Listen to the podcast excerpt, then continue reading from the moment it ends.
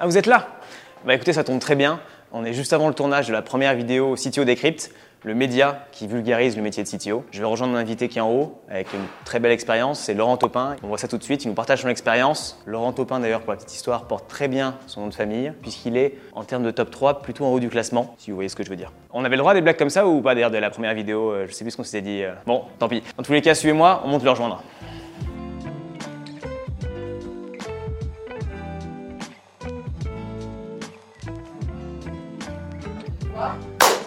Incroyable. T'as vu comment c'est bien ça, c'est. On a eu raison de là-dessus, s'entraîner, hein, là-dessus, franchement. on est quand même vraiment pas mal. Ben, bienvenue sur CTO Decrypt, l'émission qui décrypte, qui vulgarise euh, le métier, les enjeux de Chief Technical Officer. Avant de commencer du coup l'émission, simplement petite parenthèse, cette vidéo est sponsorisée par CoCTO, bon, dont je suis le fondateur, donc ça aide euh, un petit peu quand même. Très rapidement, en fait, CoCTO, c'est un, un service de recrutement de CTO à temps partagé. Et pour ça, on bosse avec une communauté de CTO indépendants avec qui on fait ce matching. Et du coup, dans CTO Decrypt, on reçoit plusieurs CTO indépendants. Aujourd'hui, Laurent, très content de t'avoir parmi nous. Salut Hugo. Est-ce que tu connais le principe, le concept de l'émission CTO Decrypt Bah écoute, euh, j'ai voulu me la raconter euh, en arrivant, donc j'ai cherché un peu sur le net, euh, et puis pas de bol, euh, apparemment c'est ta première émission, c'est ça? Donc, Ouais, c'est ça. Je je peux pas me la raconter, non je connais pas.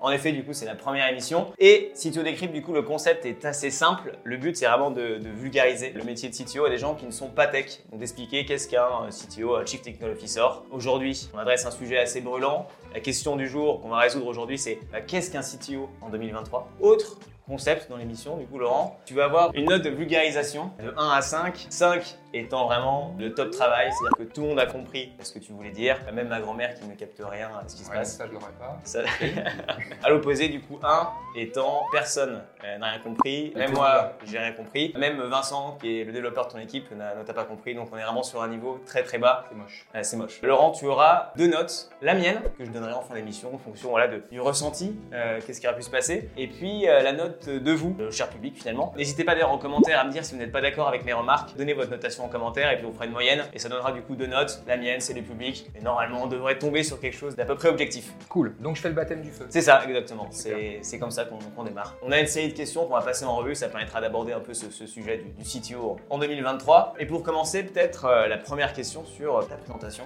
l'expérience, etc. Moi, ce que je peux faire, c'est une phrase qui te décrit. Et après, je te laisserai compléter. On va voir Euh, si t'as bien fait tes devoirs. alors, j'ai- voilà, bon, bah, du coup, j'ai pas trop fait mes devoirs parce que du coup, j'ai juste une phrase. Euh, travail minimum pour moi. Du coup, pour moi, Laurent, tu as été CTO justement dans différentes boîtes, dans différentes expériences à ce niveau-là, et notamment une expérience assez marquante euh, où tu as été CTO d'une boîte, tu es arrivé au début, vous étiez deux, et quand tu es parti, vous étiez 1800. Donc, on parle à ce moment-là d'un passage à l'échelle, on peut le dire d'un scale. Et voilà la façon dont, euh, simplement, je résumerai en fait ton, profil si je devais te donner une phrase. Et Laurent, je te laisse, euh, je te laisse compléter. C'est exactement ça. Je vais pas m'attribuer euh, toutes ces fleurs-là parce que la boîte a vachement grandi. Je me suis occupé de la partie tech. On a démarré, on était ouais, une poignée sur une table Ikea studio euh, dans Paris. Et C'est presque euh, le, le scénario du garage. C'est presque euh, le est scénario du garage. On est dans un cliché, on est dans un cliché. dans un cliché. J'ai vécu plusieurs vies et dans cette boîte, c'était super intéressant parce que euh, dans l'étape de la vie d'une société comme ça, d'une start-up qui devient une scale-up, tu fais plusieurs métiers. C'est-à-dire que tu démarres un petit peu au début, bon, on est trois, euh, c'est tu nettoies ton bureau, euh, tu t'occupes du PQ, enfin voilà, c'est Mm. euh, la technique. Hein, c'est pas Ouais, c'est bah, c'est- ça fait partie de. ouais. Euh, et puis, euh, bah, petit à petit, ça grandit et puis il faut accompagner ça. C'était un super apprentissage. J'ai vécu vraiment plusieurs vies dans cette boîte-là. Bah écoute, ça me permet de faire peut-être la transition même avec peut-être la première question, Laurent. Ouais. Quels ont été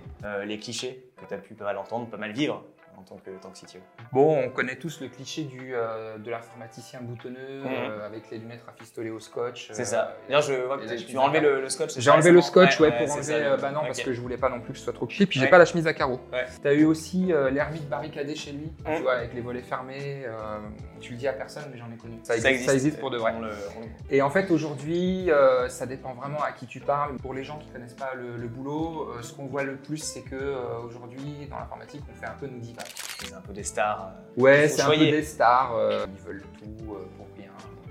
Il y aura toujours des clichés, il en faut. Puis ça nous fait rigoler. C'est ça. Après, un peu cette partie un peu sur les clichés. Finalement, un CTO, des fois, on met quand même plein de choses derrière, on sait pas trop ce que c'est. À quoi ça sert? Ça, c'est la question qui tue. Attention, on part dans une notion de vulgarisation, donc euh, au moindre faux pas, Laurent, je suis sur 5 pour l'instant et... on Non, là c'est chaud parce que je sais déjà pas l'expliquer à mes parents, alors arriver à vous vulgariser, ça va être tendu. En vrai, tu as plusieurs sortes de CTO. En fait, je me rends compte que on confond de plus en plus le mot CTO et le métier du CTO. Tu as plusieurs CTO et tu as plusieurs étapes du CTO. Tu as le CTO qui démarre dans une startup qui finalement est euh, un très bon développeur, qui est euh, multi-compétence, qui sait faire plein de choses. Il est là pour accompagner la croissance de la startup, euh, mais il est vraiment euh, les mains dedans. Ce genre de CTO là, je trouve que c'est un abus de langage. Je pense qu'on devrait plutôt, alors si on veut rester dans les appellations à l'anglaise, on devrait l'appeler plutôt head of ou VP, parce que c'est pas encore le métier de CTO. Le boulot de CTO, c'est être capable de comprendre la technologie, gérer de la technologie, avoir une vision technologique, mais tu as aussi un métier de communication qui est un métier où il va falloir que tu saches parler à tes équipes, Mhm. donc ça veut dire que tu connais ton métier, mais que tu saches vulgariser ton métier auprès des gens qui ne comprennent pas, donc auprès euh, du comité de direction, auprès du métier, auprès des clients. C'est un vrai boulot de com parce que tu dois être un peu un traducteur universel, tu dois faire des RH parce qu'il faut que tu gères tes équipes, tu dois être un financier parce qu'il va falloir que tu gères ton budget et que tu prévois ton budget. Voilà, c'est multi-compétence un CTO. T'as parlé à l'instant de plusieurs mots, peut-être VP, Head of. Est-ce qu'on n'est pas en train de passer peut-être à 4, à 3 de vulgarisation? Est-ce qu'on a perdu peut-être une partie de l'audience? Je ne sais pas, mais c'est possible. Je me permets du coup de buzzer euh, sur ce buzzer qui sera ma main du coup. On avait regardé euh, notamment un article de, de TechRox, d'ailleurs coucou euh, Noémie si tu nous, nous écoutes, qui résume un peu des, des niveaux un peu de CTO, qui peut servir un peu de base, Mm. et ça peut être intéressant peut-être d'en parler, de le dessiner même si t'es si t'es partant. euh. Ouais, alors je vais te faire un petit schéma. Ah bah. C'est pour faire style, je sais me servir d'une tablette. Quand on parle de CTO, on est dans le cœur du métier. là. Alors, on dit aujourd'hui qu'il y a quatre niveaux de CTO. Donc tu as le niveau 0 qui en fait représente le début d'un CTO. C'est-à-dire que c'est toi qui codes, tu es cofondateur d'une Ouais. startup et tu vas gérer de 0 à 5 personnes. En général, tu es hands-on, c'est-à-dire que toi aussi tu codes. Tu as le niveau 1. Très belle flèche d'ailleurs. euh. Ouais, ouais, Ouais. je suis assez doué Mhm. en flèche, j'ai remarqué ça. Là, tu gères de 5 à 15 personnes. En général, ici, tu es plutôt lead dev. Tu vois, c'est-à-dire que tu commences vraiment à avoir un rôle de manager. Quand tu étais sur 0,5, bon, c'est plus euh, du copinage, on bosse un peu ensemble, on est tous à peu près au même niveau. 5 à 15 personnes, tu commences à avoir un rôle de manager, tu commences à avoir un rôle de lead. Et à partir de ce moment-là, en général, tu commences à avoir plus ou moins un bras droit qui se dessine et qui sera probablement un futur manager lui aussi. Niveau 2, en vrai, c'est à partir de là que commence le rôle du CTO. Là, tu es de 15 à 50 personnes. Tu commences à devoir t'organiser d'une façon différente et tu vas avoir des métiers différents qui vont commencer à se gérer. Donc, C'est là où tu vas vraiment euh, t'éclater dans ton rôle de CTO. Tu vas avoir souvent des DevOps, hein, c'est ceux qui euh, gèrent la partie qu'on ne voit pas du tout euh, dans le développement, la partie infrastructure. Et puis tu vas avoir des devs, peut-être sur plusieurs projets, donc peut-être plusieurs équipes de devs. C'est là que tu commences vraiment à avoir ton rôle. Niveau hands-on, hands-off, comment tu situes un peu le. Là, normalement, tu es plus hands-on. Niveau 2, c'est ça qui est compliqué. Si jamais tu as démarré niveau 0, il y a un truc qui est super difficile dans notre métier, c'est d'être capable de virer. Il y a un moment donné, il va falloir que tu comprennes que tu peux pas rester un goulot d'étranglement. C'est impossible parce que sinon, en fait, tu ralentis toi-même toutes tes équipes. Et donc, tu vas être obligé de te sortir de ce métier de développeur et devenir un manager, devenir un visionnaire, amener ta stratégie avec tes équipes. Donc, il faut que tu les embarques avec toi. Ok. Tu plus hands-on à partir du niveau 2. Et puis bah voilà, niveau 3 après, c'est euh, les grosses boîtes, c'est supérieur à 50. Là, il faut faire super attention à ton organisation. On notera du coup euh, le dessin du panneau attention qui Ouais, est encore qui une est fois. tout pourri. Qui Je vais est, pas vous mentir. qui est euh, On peut pas être tout à la fois et je suis un super mauvais dessinateur. très bien. Laurent. écoute, Ah. c'est comme ça, c'est un fait. ça. Un des travers que tu peux avoir si tu as démarré de zéro, c'est que sans t'en rendre compte, tu t'es créé une organisation pyramidale. Ce que tu as fait, c'est qu'au début, tu étais là, tu étais tout seul dans ton coin. Et puis, a un moment donné, tu t'es ajouté des développeurs que tu gérais, toi, en direct. Ça, c'est ce qui s'est passé dans ton niveau 0. Niveau 1, hop, là, tu commences à avoir un team lead qui va t'aider. Et puis, tu vas toujours avoir des développeurs. Tu auras peut-être un, un DevOps, hein, c'est le gars qui s'occupe euh, des trucs que même nous, on ne comprend pas. Ça, c'est ton niveau 1. Équipe de euh, Équipe 5 à de, 15 on a personnes. dit 5 à c'est ça, 15. ouais, c'est ça. Donc c'est encore très granulaire. Et Mm. puis, alors niveau 2, c'est là en général où ça commence à galérer. En général, tu te trouves un deputy CTO, c'est ton adjoint. C'est ton bras droit, c'est le gars qui est capable de reprendre le taf quand t'es pas là, en vacances, machin, etc. Donc tu as un deputy, et puis ben, tu te rappelles, on avait le team lead avec ses devs, Ouais. et puis en fait on a plusieurs équipes parce qu'on a plusieurs projets, donc du coup tu te retrouves à avoir plusieurs team leads et plusieurs devs. Et puis, bah, si tu continues dans cette logique-là, Mm. hop, un petit coup de gomme. En fait, tu as toujours ton deputy, mais qui, lui, va s'occuper du dev. Et puis, tu as un bras droit qui va s'occuper du produit, tu as un bras droit qui va s'occuper de l'architecture, etc. etc. Mm. Et puis, bah, tu redescends, tu as des leads et tu as des devs, etc. Le danger de ça, c'est que en créant une architecture pyramidale, tu vas te retrouver dans une situation où tu vas avoir plus de managers que de gens qui font le boulot. Et donc, tu n'as plus rien qui avance. Ah ouais. Et ça, Mm. on a tous fait l'erreur. Quand tu arrives à l'étape 2, Ouais. en fait, c'est à ce moment-là où il faut que tu repenses complètement ton organisation. Si tu prends la facilité, c'est-à-dire que si tu laisses les gens en place sur tes managers, soit tu les montes d'un cran, soit tu rajoutes des managers, tu te retrouves dans une situation où tu as trop de managers, dont le boulot va être de justifier le fait qu'ils sont managers. Donc ils vont passer leur temps à te faire des comptes rendus, à justifier leur boulot. Et en fait, toi, tu n'as pas besoin de ça. Parce que ben, tu sais qu'ils font leur taf, c'est des professionnels, c'est pour ça que tu les as engagés. Le mieux, c'est d'essayer à minima de garder une structure relativement horizontale. Il faut pas que tu dépasses deux niveaux de hiérarchie, c'est vraiment le max. Au-delà, ça commence à être super compliqué. En fait, moi, je me suis retrouvé dans Ouais. cette situation-là, c'est-à-dire que j'avais pas anticipé ce truc-là. J'ai naturellement fait monter les gens et j'ai naturellement rajouté des gens en dessous. Je me suis retrouvé dans une situation, je te prends un exemple qui est ultra flagrant, c'est la gestion de l'architecture. Comme on a démarré il y a 15 ans, on a démarré, on était sur des systèmes on-prem. On avait des serveurs dans des data centers, euh, voilà. On-premise, c'est, on a vraiment des grosses machines qui sont dans des grandes baies. On appelle ça des data centers dans des endroits où il y a plein d'autres serveurs. Ça fait un bruit de fou, voilà, etc. C'est des vraies machines en fait. On-premise, ça veut dire que euh, c'est toi qui gères ton, tes machines, Mm. c'est des gros ordinateurs qui sont prévus pour ça. On a démarré on-prem, puis on a vu arriver euh, le cloud, et donc petit à petit, on a commencé à migrer. On était dans euh, une situation où en fait, notre infrastructure, était gérée par 5 personnes, et ça marchait très bien. L'équipe a grandi, et puis on a raj- rajouté des managers, et puis des managers de managers, etc. Et au final, on s'est retrouvé dans une situation où il y avait 40 personnes pour gérer l'infrastructure, mais c'était toujours la même infrastructure. Et en fait, du coup, ça n'avançait plus du tout. Parce qu'en réalité, tu étais vachement plus agile à 5, il y avait beaucoup plus d'idées, les gens connaissaient parfaitement bien leur métier. La bonne résolution, c'est de couper dans le tas et de se dire, on redevient agile, et hop, on se crée euh, des petites teams de 5 personnes. Mm. Et si on revient du coup aussi sur le sujet du coup euh, CTO dans sa, dans sa globalité, on parlait du coup de l'évolution, etc. On parlait des clichés. Est-ce qu'il y a un, langage Est-ce qu'on peut dire qu'il y a des gens qui, qui parlent le CTO euh, finalement Il y a un langage, euh, c'est le langage de la vulgarisation. Parce que parler le CTO, ça veut dire quoi? Ça veut dire que tu dois parler à l'oreille des développeurs, hein, Mm. donc tu dois bien les comprendre, euh, mais tu dois aussi parler à l'oreille de tes clients. Parler à l'oreille de tes clients, c'est pas facile parce que les gens n'ont pas compris l'informatique. Les gens qui sont pas du métier n'ont pas compris l'informatique. On a toujours entendu parler d'une guéguerre entre euh, le marketing et Mm. l'informatique, entre le métier et l'informatique, entre voilà. Et cette guéguerre, elle est due à quoi? Elle est due à un problème de communication et à un problème de compréhension. Si tu vas voir tes équipes métiers, si tu vas voir ton comité de direction, en étant capable de les écouter, de les comprendre et de leur apporter des solutions, en leur vulgarisant la technologie, c'est-à-dire en jamais en parlant en termes techniques, jamais en essayant de les embrouiller, tu te mets à leur portée, tu leur donnes la capacité de comprendre que tu vas pouvoir les aider, et ça, ça marche côté métier. À l'inverse, quand tu parles à tes techs, Mm. il faut que tu parles à un langage tech, il faut que tu sois capable de euh, te rendre compte que ton équipe, quand elle te dit « Ouh là là, il va me falloir 15 jours pour changer la couleur du bouton », bon, ils sont en train un peu de te balader, ils ont envie de rien faire, tu vois. Donc il faut que tu connaisses ce métier-là, et puis il faut aussi que tu saches leur parler de façon managériale. Ça veut dire quoi? Ça veut dire qu'il faut que tu puisses les entraîner avec toi dans cette vision technologique et que tu comprennes que euh, c'est un métier où tu ne peux euh, embarquer les gens qu'avec des challenges en fait. Le coup euh, de la carotte et du bâton, ça Mhm. marche plus de nos jours. En fait, un ou une bonne dev, ça marche beaucoup mieux avec un TPA 4 qu'avec un je te file une prime. Mm. Un peu le défi du coup du. Ouais, c'est ça. Un peu le oh, ça, on va jamais y arriver, ça marchera pas, euh, Ouais. on trouvera pas la solution. Et là, en général, tu as toujours quelqu'un qui revient le lendemain qui fait J'ai réfléchi à un truc dans la nuit, je crois que j'ai une idée. Est-ce qu'il y a une journée type du coup du CTO que tu pourrais décrire? Je vais vous décevoir, il n'y a pas de recette type parce que ça dépend du projet, ça dépend de l'équipe, ça dépend de C'est la, réponse facile, on connaît le ça dépend. C'est la réponse facile. J'ai pas fait politique.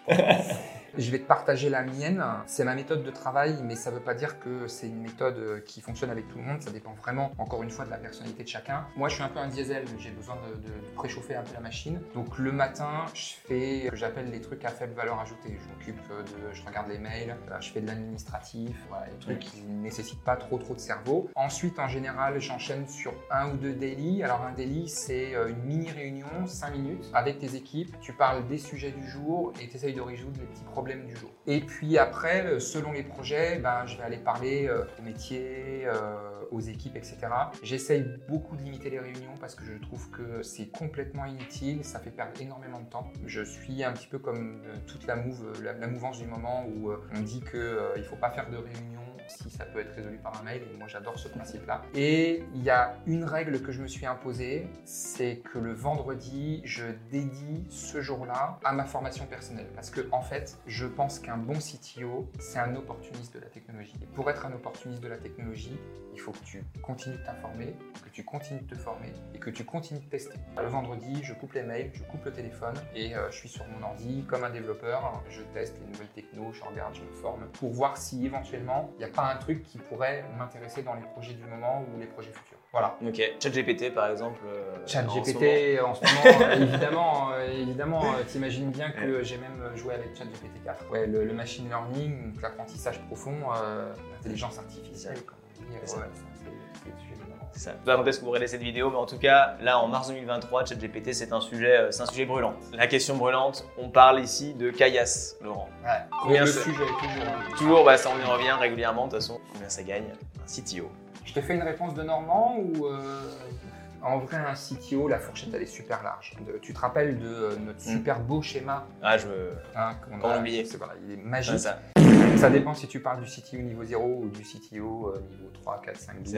On va dire que la moyenne, allez, quand tu débutes, autour de 80-90K. La moyenne, elle est à 120-150K, mais après, euh, tu vois, si tu t'appelles euh, Werner Vogels, euh, que tu es le CTO d'AWS, je pense qu'on doit parler de centaines ou de millions.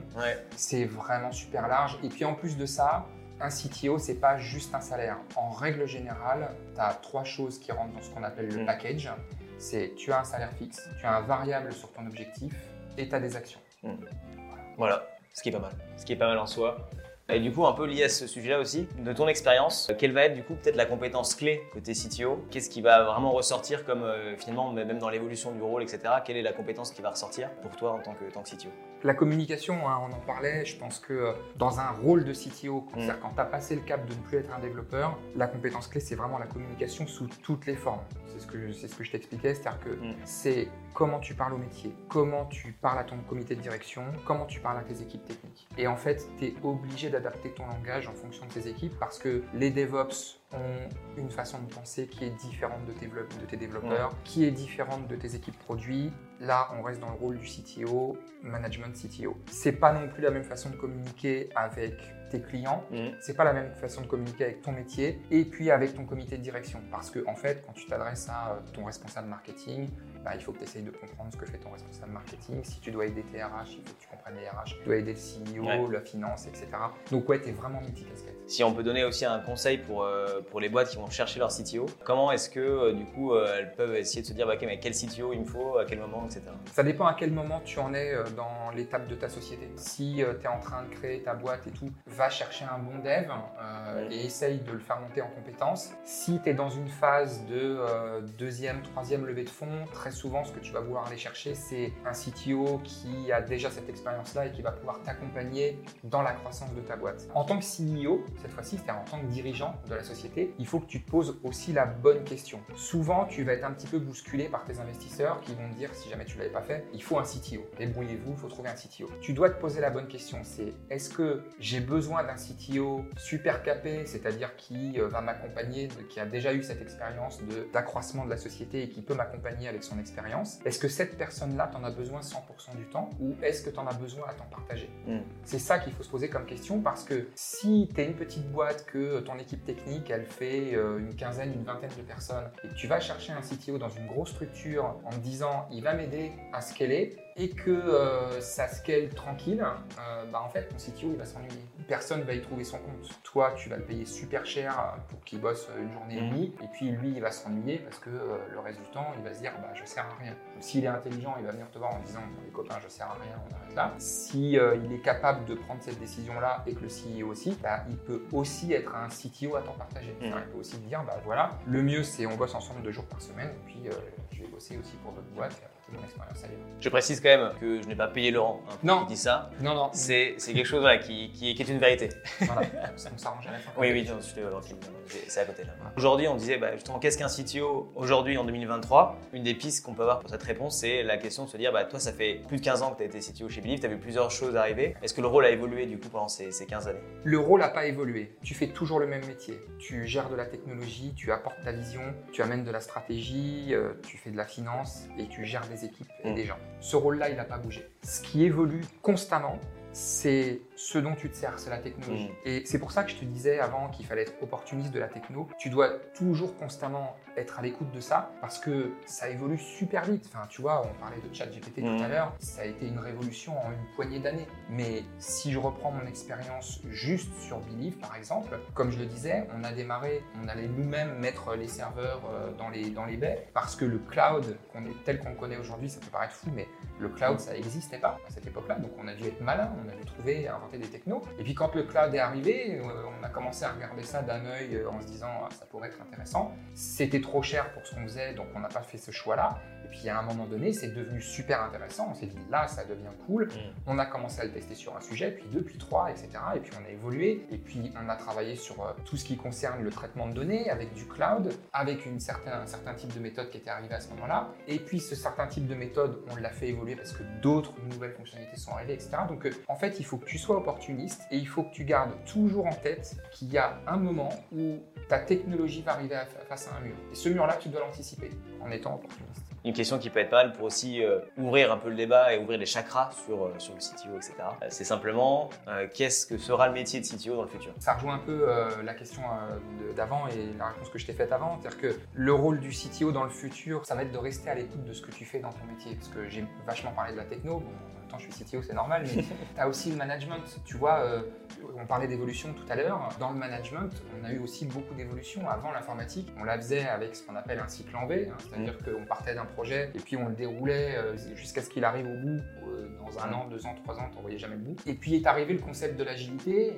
et puis est arrivé des concepts lean. Enfin voilà, ça s'adapte. Ton rôle de CTO dans le futur, c'est de toujours t'adapter et de toujours essayer des nouvelles choses. Ah, C'est beau, c'est beau comme conclusion, euh, Laurent. Ce que je te propose de faire aussi, c'est peut-être un petit, euh, un petit débrief justement à chaud, comme ça, des, des notes. J'ai pu, avoir ma note j'ai alors pu, exactement, j'ai pu prendre euh, quelques notes justement sur un peu ce que, ce que tu me racontais. Mhm. Et je pense qu'on peut avoir ce moment, euh, lancer le moment décryptage. On a fait quand même un beau parcours, pas mal de sujets abordés dans leur globalité, des définitions qui ont été reprises. Alors j'étais un peu déçu d'un sujet, des fois je te, je te coupais pour dire Ouais, heureusement, parce que Voilà. j'ai galéré, j'ai galéré un peu, t'as vu Ouais. On est revenu quand même sur des sujets intéressants. Très très bon point. Le schéma pour moi qui fait que quand même ça donne une bonne trame. Et puis je Euh, dessine tellement bien. Là-dessus, là-dessus des points aussi. Alors, utilisation de différentes couleurs. C'est pour donner voilà, de, de la couleur dans la vie, c'est super important. On Exactement. reste pas sur du noir. Et c'est pour ça que dans la moyenne, si je fais un peu le, le total des points, au début j'étais un peu parti et descendu un peu peut-être à, à 3 à un moment donné. Ouais. Remonter grâce au schéma à 4 et je pense qu'on finit sur, euh, avec euh, la, la conclusion et tout sur un- peut-être un 4,5 sur 5 pour moi. Mais je suis peut-être un peu biaisé parce que je suis là, on discute, etc. Donc n'hésitez pas à dire si vous êtes d'accord avec moi euh, dans les commentaires, quitte à être un peu, un peu voilà, clivant, etc. Et à mettre votre note et puis du coup on verra un peu si, si vous partagez mon point de vue et si Laurent est un, un bon vulgarisateur finalement. euh, J'espère. Est-ce que tu as un mot de la fin, euh, Laurent, euh, pour euh, conclure un peu cette, cette vidéo, ce- cette première vidéo de CTO Decrypt? Merci hein, pour cette invitation, c'était rigolo. J'adore vulgariser. Mm. C'était un exercice super sympa. Si on veut te suivre, Laurent, est-ce qu'il y a un moyen ou si on veut te contacter, si jamais sur ta vidéo il y a des gens qui, Ouais, qui sont sur LinkedIn, ça s'affiche Ouais. ici. hein. Ouais, C'est ça. Peut-être en description, on verra. On met, on met des trucs un peu de partout. On, ça s'affiche là. Ça s'affiche là, là. Parfait, Laurent, merci. Un plaisir d'avoir fait cette vidéo ensemble. Pareil. Et j'espère à bientôt pour de, pour nouvelles aventures. Avec grand plaisir. On va se boire un café du coup. Allez, on va boire un café. Là, tiens, l'argent, du coup, tu disais pour le. Ah oui, voilà, c'est un